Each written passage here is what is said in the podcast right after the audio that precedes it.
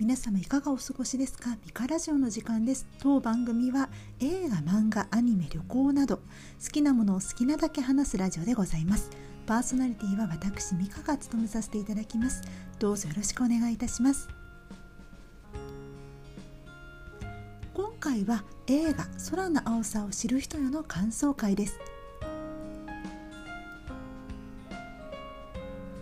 公開から時間が経っているのでネタバレありの感想です。これから見に行く方ネタバレが嫌な方はこのラジオを停止してください。この映画はあの日見た花の名前を僕たちはまだ知らない。心が叫びたがっているんだ。永井達之監督岡田真理脚本。キャラクターデザイン総作画監督は田中正義さんの超平和バスターズ3人が再集結した作品です。あの花ここ酒と同じく秩父を舞台とした作品です。物語は13年前に両親を亡くし役所に勤める姉と暮らす高校2年生の葵が主人公ある日町おこしの一環で演歌歌手にご当地ソングを依頼したところ演歌歌手が率いるお抱えバックバンドのギターとして13年前に姉茜と別れた恋人新之助が地元に戻ってきます。時を同じくして13年前の新之助が主人公葵の前に現れてというお話です私はですねあの花は見たことがあるんですが、まあ、個人的な経験として、まあ、引っ越しが多い幼少期だったこともあって、まあ、幼なじみですとか、まあ、そういった経験いるっていう経験がなかったもんで正直なところですねああいいお話だけどあんまりピンとこないなっていう感じだったんですよ。どちらかというと、まあ、永井監督と岡田真理さんというと「機動戦士ガンダム鉄血のオルフェンズで」まあ、心をやられたといいますか見られた方だったらわかると思うんですけど、まあ、面白かったけどちょっとちょっと私には辛すぎてもう見返したくないなぐらいに、まあ、撃沈した思い出もあって当初ですね空の青さを知る人は見る予定なかったですね。ところがツイッターとか周りの評判がちょっとですね良かったのであそれならちょっと行ってみようかなと、まあ、旅行に行く前に夜行バス乗る前にですね、まあ、お試し感覚で見てみたんですよ。そうしましたらちょっと思いのほかですね心に、まあ、タイムリーというか、まあ、ぐさぐさ刺さってしまってその後まあ夜行バスに乗ったんですけども頭から離れなくてずっとあの主題歌のあいみょんさんの「空の青さを知る人」をずっと聞きながら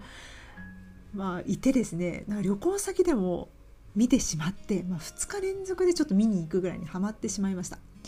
でですねあの皆さんどうでしょうかね。公式予告編実は2つあるんですがご覧になられましたかですね。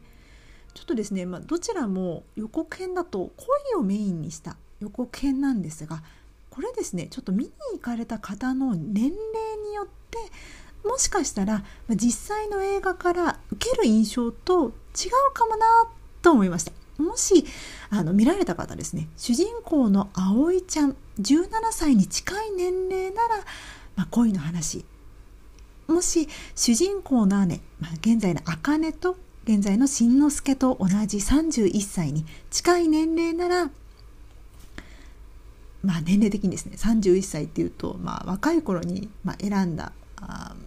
選択したですね、まあ、夢ですとか、まあ、まあ、そういったものの結果がね、まあ、出ている頃というか、まあ、夢見る頃をちょっと過ぎて、まあ、自分の選んだ人生が、まあ、これでよかったのかなとかいろいろ考え始める時期だと思うんですが、まあ、そういった話に感じるかもなって思います。私自身がですね、まあ、茜や、まあ、新之助に年齢が近いこともあってすごくですねまあ私自身もまあどっちかっていうと茜側茜側でもないのか。茜はまあ自分でまあ選択して新之助と一緒に東京に行かずに、まあ、秩父に残って、まあ、役所に勤めて葵をちゃんと、まあ、主人公のですね彼女と一緒に暮らすっていう選択をして、まあ、後悔をしてないよっていうのを、まあ、劇中で言ってはいるんですけど何でしょうね。まあまあ個人的に私がですね、まあ、ちょっと、えー、うん学生時代ちょっとデザインとかいろいろ勉強してたんですけど、まあ、そっちの道ではなくてまあまあ何でしょうね一般の企業に勤めてしまって、まあ、ちょっとですねこう、まあ、あの選択でよかったのかなって思う時もあるんですよ。なのでなんかこう人事に思えずですね結構ですねまあいろいろ見ながら考えてしまいましてでまあ葵と、まあ、しんのすけ真野って言われてるんですが、まあ、13年前の真野だからまだ18歳とかなのかなまあその高校生の葵と真野が出てくるんですけどまあね、まあ、言動とか行動とかがね、まあ、向こう向こう水で、まあ、若くてですねすごい眩しいんですよね。なんかこうなんだろうなこう見られた方なら分かると思うんですけど、まあ、あの真野がですね13年後の新之助に対して、まあ、胸を胸ぐらつかんで、まあ、言うようなシーンがあるんですけど、まあ、そういうのシーンとか見ててですねなんかねま眩しくて眩しくてね羨ましくてちょっと仕方がなかったですね。こうちょっと皆さん反抗期ってありましたかね？私ちょっと反抗がですね反抗期がなかったもんでなんかねああやってこう大人に対してこう自分の意見をぶつけるっていうことをしてこなかった逃げてきた人間なのでああやってこう自分の意見をですね、まあ、食ってかかるような、うん、シーンではあるんですけど、まあ、言うのがですねちょっと羨ましいなっていうのもあってもうすごい真のがですねちょっと好きになってしまいましたね。でまあなんか見ててですね、あなたは幼い頃の夢を叶えましたか？あなたは人生に後悔がありますか？って聞かれてるような気がして私にとってはですよなんか結構いろいろ感想を見ると全然違う感想の方もいらっしゃるので多分この私の話をねお聞きになった方でもあれなんか私と見てる映画同じかなって思われる方もいらっしゃると思うんですが、まあ、すごいそういうふうに言われてる感じがしてですねもうすごく心に刺さってきましたね。あの劇中で姉の茜ですね現在の31歳の茜がまあね30代なんてまだ若くてまだまだね諦めるにちょっと早いよ的な話をするシーンがあるんですけどもそれを聞いてですねああそうなのかそうかまだ若いのかなって言われてる側のしんのすけじゃないんですけどこう年齢がねどっちかっていうとあの2人側なのでああそうかじゃあまだまだ終わってないんだなってすごいね勇気づけられまして、まあ、そういった意味でもちょっともしかしたらですねメインターゲットはおそらく10代20代10代とまた20代、まあ、大学生 22, 歳ですとか、まあ、大学生ぐらいがメインターゲットなんだろうけど意外にですね、まあ、アラサーとか、まあ、それアラサーよりも上の方とかもですね結構刺さってくるのではないかなと思いました。でですねあの、まあ、見られた方ああの、まあ、すごく分かったと思うんですけど音響がですねすごい良くて。ま、過去のまあライブハウスで、まあ、真野たちのバンドが演奏する際のあの、まあ、ライブハウス箱特有のですね、まあ、小さい場でしかあの狭いね、行かれライブハウス行かれた方なら分かると思うんですけどあの狭い箱の近すぎる反響音というかあのガヤガヤしてる感じの音とかはですねすごくリアルですしまたまあ行動でですね主人公の葵がえベースでガンダーラを弾いてですね新之助や新戸部先生という演歌歌手の先生の前で、まあ、演奏するシーンがあるんですけれども、まあ、ちょっと天井がまあ高めで、まあ、奥行きがあって、まあ、そういったところでの、まあ、音の反響の仕方ですですとかねもうすごいリアルであれこれどうやって撮ってるのかなと思うぐらいすごいリアルでですねすごいなんか臨場感があるんですよ。なんかあと茜の車茜あのお姉ちゃんの車に乗ってて、まあ、一度止めて、まあ、私車免許ないんでちょっとメーター音なのかな？あのカチカチって止めた時のあのカチカチっていう音とか、まあ、車内の音がですねすごいやけにリアルなんですよ。もう本当ねあこれはこだわってるなって音としてもすごくこだわってますあのベースの音とかギターの音とかもそうですけどもう本当にね細かい効果音ですとかああいうのもすごくこだわってるのでなんか音とかちょっとなんか嘘っぽいなっていう音とか気になっちゃう人とかも多分ねこれはあのご満足いただけると思います。でなんか調べたところ音響監督が明田川仁さんという方でこの方が所属しているのがマジックカプセルさんっていうところなんですけれどもこのマジックカプセルさんちょっとどんな会社なのかなと思ってちょっと調べたところなんかですねもともと劇中でも演奏されるガンダーラを歌っていらっしゃるゴダイゴさんのですねライブドキュメンタリー映画などでも関わりがある会社さんだったそうでなんか「アキラと映画の「アキラとかあのアニメでもねすごいもう大名もう名作もちろん名作ですよね、まああいうのを音響されたりとか、まあ、すごい有名な会社さんみたいでなんかあすごいなすごい縁だなとか思いながら、まあ、そちらを見てたんですけどいや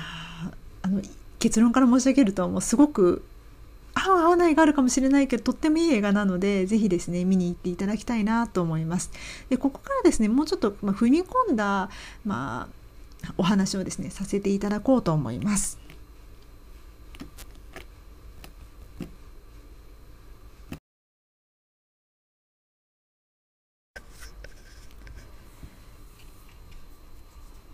13年後のですね、まあ、新之助を呼び寄せる、まあ、立役者といいますか茜と同じ役所に勤めている、えー、みちんこっていうあだ名の、まあ、男の人ですね、えーまあ、彼がですね、まあ、冒頭で、まあ、茜に気があるみたいなシーンがあるんですが、まあ、そこでまあなんかね、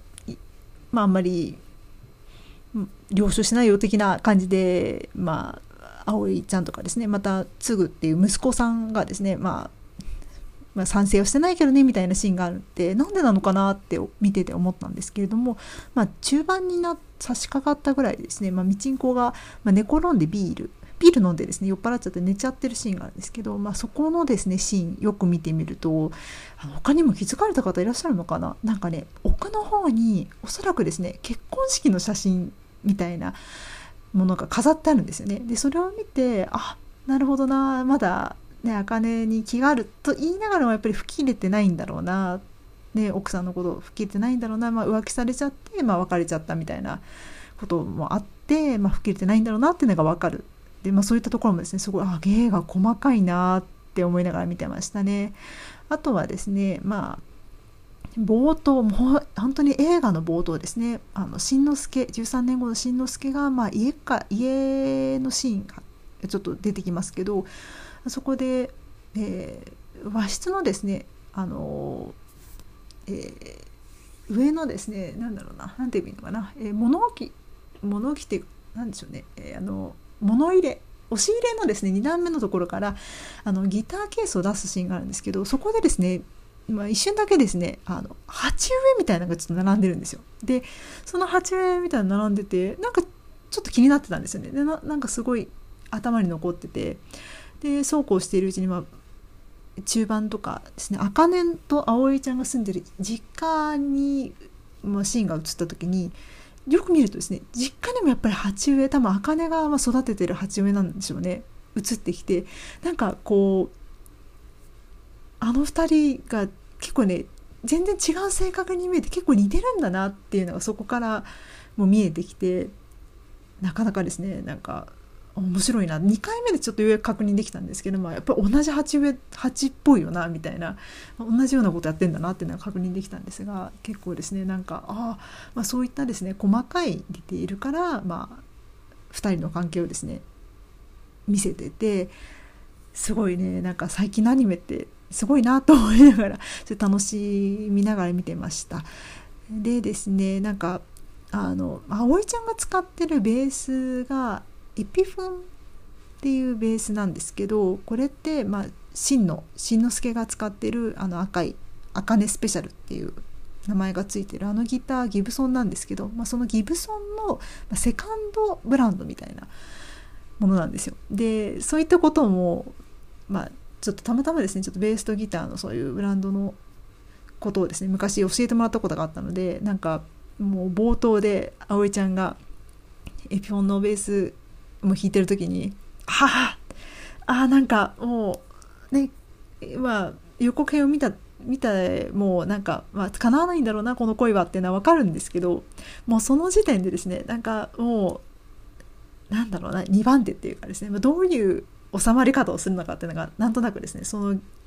使ってるその種類っていうかですねブランドによってですねなんかちょっとなんか分かってしまってですねなんかおおなるほどなと思いながら見てたんですね、まあ、ちょっとまあエピフォンの方が、まあ、セカンドブランドっていうだけあって少し安いのでまあ葵ちゃんとか、ま、手に入れやすいっていうのもあるんでしょうけどなんかねギブソン自体もベースって作ってるのであのなんかそういったところもですねちょっとなかなかもっと私なんかよりももう実際にベースとかギターとか弾かれる人の方がですね、まあ、ちょっともっと詳しい説明ができるかと思うんですがなかなかねあどうしてどうして一本にしたのかなってなんかどっかでインタビューとかで答えてくれないのかなとか思いながらですね見てましたね。あとはうんこうなかなかですね大人な茜ちゃんと13年後の、まあ、しんのすけの、まあ、出会った後のですね、まあ、ちょっとあの気まずい飲み屋さんで、まあ、みんなでご飯食べるあの演歌歌手の方とみんなでご飯食べるシーンとかですねあのちょっと気まずい感じもう何も言わずにしんのすけがお酒を飲んじゃう感じとかですねまたその後でですね、まあ、しんのすけと茜が、まあ、ちょっとですね見酔っ払ったしんのすけをまあ茜が送ってってあげて、まあ、ホテルでちょっとまあまあちょっと一悶着というかですね、まあ、あるシーンがあるんですけどああいうのもすごいあ大人でですね。なんかちょっとまああなんかわかるなみたいな。多分ですねご覧になられた方がちょっとその、まあ、若い方だったらなんかあのじじって思うと思うんですけど、まあ、ちょっとね大人になってくると、まあ、あのシーンもなんとなくですね気持ちがまあ良くないけど良くないけど、まあ、気持ちが分からんでもないなみたいなね、まあ茜の気持ちも分かるし、まあ、しんのすけの気持ちも分かるなみたいな。そういう気持ちで見てましたね。皆さんどうでしたかねあのシーンね。すごいみんなどう思ったのかすごい気になるんですけど。まああのシーンの、まあ、しんのすけの、まあ、どういうふうに思ってたかっていうのはですねあの電撃文庫さんでですねスピンオフのあの、えー、小説が出てましてね私もそちら買ったんですけどもそちらでまあ詳しくっていうかですねちょっと一部載ってたりしてですねそちらも、ま、アナザーストーリー的な感じで出てるのであれ結構ですね面白かったのでもしご興味が見られた方ですね湧いてきたら、まあ、読まれるのもいいかなと思いましたね。キャラクターの話になるんですけど茜がですねまたすごく良くてですね13年前にですね、まあ、両親を事故で亡くしちゃって、まあ、当時4歳だった葵ちゃんをですね、まあ、一人で一生懸命育てるんですけど、まあね、役所に結局卒業後、まあね、勤めてそこからまあ13年間頑張って、ね、一人で妹を育ててるっていうので、まあ、葵ちゃんはですね、まあ、どんな気持ちで茜がこう育ててくれたかっていうのは、ね、中盤まで全然知らなくて、まあ、終わりの方まで知らなかったのかな。で片やね茜ちゃんはこうまあ東京に来たかったのかなって葵ちゃん思ってるわけですよね。でまあみちんこ、まあね、幼なじみのあの役所のみちんこもなんかこうなんだろうなこうそのまあお前の人生みたいなことを言った時にですね、まあ、茜はこういや自分が選んだ人生だからまた後悔なんてしてないよ的なことをね言うんですけどいやもうかっこいいですよねちゃんともう責任自分で選んだ、まあ、人生の責任をちゃんと自分で取っててまあねわざわざ葵ちゃんに言うような話でもないから、まあ、言ってないんですけど、まあ、言ってないからこそこう、まあ、葵ちゃんがですね、まあ後の方で思わずですね思ってもいないのにお姉ちゃんみたいに茜みたいになりたくないみたいなことを言ってしまった時のですね、まあ、茜のあの、ね、表情何とも言えないねあいたたっていうような、ね、おっとりしたあの寂しげなねあのすごい絵がですねすごいいいんですけどあの表情とかですね本当に。いやなんか彼女はいい大人ですね。なんかね見られた方とか結構ねもう私も妹だみたいな感じに、なりましたよね。いいですよね。あとね冒頭ではしんのしんのがすごい好きだって言ったんですけど、まあ、しんのすけもですね、まあ、まあやさぐれて13年後の彼もですねいろいろ現実に打ちのめされて、まあ、やさぐれちゃってますけどまあねところどころ昔と変わってないところが、まあ、垣間見えてあとはまあプロだからって甘い目で、まあ、みちんことかおいちゃんとかをね見ずに、まあ、厳しく接してあげることで、まあ、彼女彼らのですね、まあ、技術もちょっと上がるっていうのが、まあ、分かるわけで。いやね彼もなんだろうな心をねあのお堂に置いてきてしまってあかねスペシャルと一緒に置いてきてしまって、まあ、あんな風になってしまったけどできっと、ね、最後の方でああやって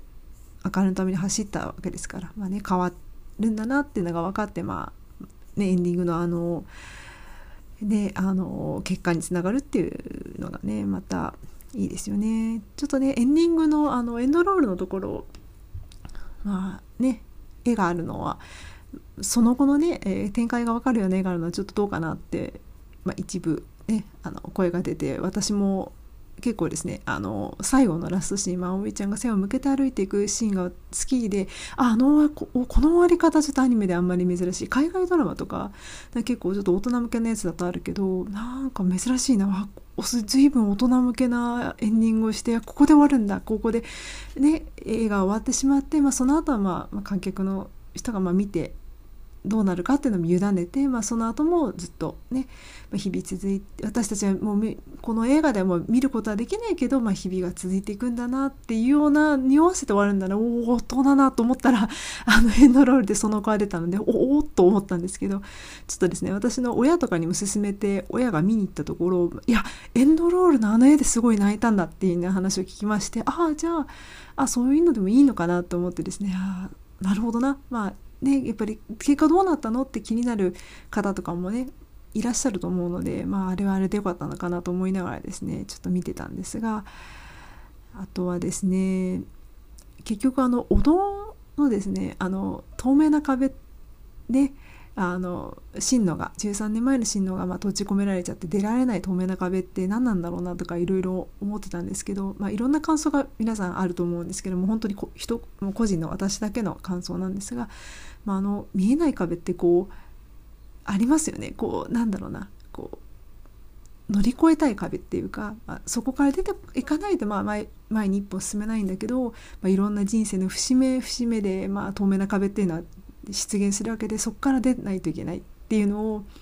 表してるのかななんて思いながらですね私にもまだね乗り越えないで壁が、ね、いっぱいあるんだろうなとか思いながらですねちょっと見ていてですねなかなかねもうちょっと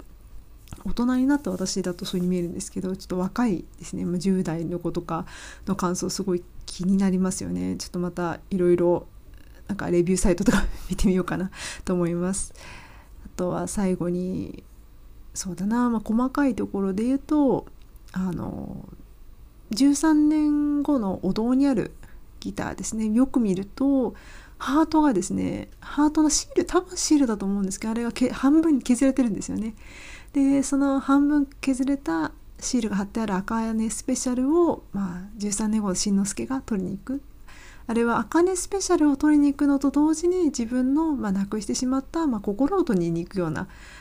ものなんだろうなって思いましたねすごいさりげないけどやっぱりハートはね半分なくなっていてきっとそれを取り戻しに来たんだなって思いながらですねなんかこうあれですねなんか昔住んでたところとか巡りたくなりますよねああいうの見るとね。あとはですねもう最後にもうそろそろちょっとお時間が来てしまうので最後にですねまあ、えーこの「空の青さを知る人よ」っていう、まあ、劇中でですね、まあ、新之助が、まあ、ソロデビューした時の、まあ、本人は黒歴史だって言ってましたけどあの、まあ、歌はね茜に対して歌った、まあ、歌でねちょっと歌詞がすごい可愛い感じですよね。なんかあいみょんさん作作曲したあいみょん作曲作詞されたあいみょんさんによるとまああの空の青さを知る人は、まあ、まあ、個人的なあの、まあ、歌詞だからそんなに映画に合わせてないみたいな話があるみたいなんですけどなんかエンディングで流れた「葵」っていう曲の方がですね、まあ、映画に、まあ、合わせて作った曲みたいでちょっとですねエンディングの「葵」の歌詞もですねよく聞いてみていただくとですね、まあ、その後彼女がどういうふうに、まあ、真のへの思いどうしたかっていうのとかですねちょっと分かるのであれもなかなかいいですしあのパンフレットの後ろにもですねちゃんと2曲の、まあ、歌詞がですね載っててですねもう終わった後ですねちょっとかあのよくよく読んでみてなんかああなんかすごい若々しい感じで私あんまりあいみょんさん、まあ、流れてるとまあ聞くんですけどだからそんなにあのあんまりものすごくファンっていうわけではなかったんですが今回すごく好きになってですねあすごいいいいいなと思いながらですね今あの楽しく聞いています。でですねあの、ま最後にですね、まあ、2回目ですねあの見た後に気づいたんですがこの「空の青さを知る人よ」ってこれ英語版のタイトルがありましてこれが「ハーブルースカイ」なんですよ。見られた方は多分分かると思うんですけどもハーブルースカイってもう現代よりもま直接的というか内容はすごい分かりやすいんですよね。でそれを知った後ですねもうすごい腑に落ちたっていうかまあいいタイトルですね。いい、いいタイトルも、英語のタイトルの方もすごくいいタイトルつけましたねって思いながらですね、うんうんとうなずきながら、まあ、劇場後にしたんですが、まあ、最終的な、まあ、なんでしょうね、感想の、えー、総括としては、まあ、こういうの話ではあるんだけど、何か自分の人生に、まあ、ちょっと後悔があるような人とか、まあ、これからやり直したいことがある人ですとか、まあ、恋をしている人ですとか、まあ、失恋した人、まあ、そんな人はですね是非ご覧になられたらいかがでしょうか。あの公開からですねちょっと時間が経ってますし早めに劇場に足を運ぶことをお勧めします。川崎にありますチネチッタさんで11月1日金曜日から11月7日木曜日までなんとですねあのライブと同じような、ま、臨場感のあるサウンドで聴けるライブサウンドでの上映がですねちょっと復活されるそうで私もですねチネジッタさんのライブサウンドの迫力ある音響で、まあ、3回目ちょっと見納めをですねしていきたいと思います。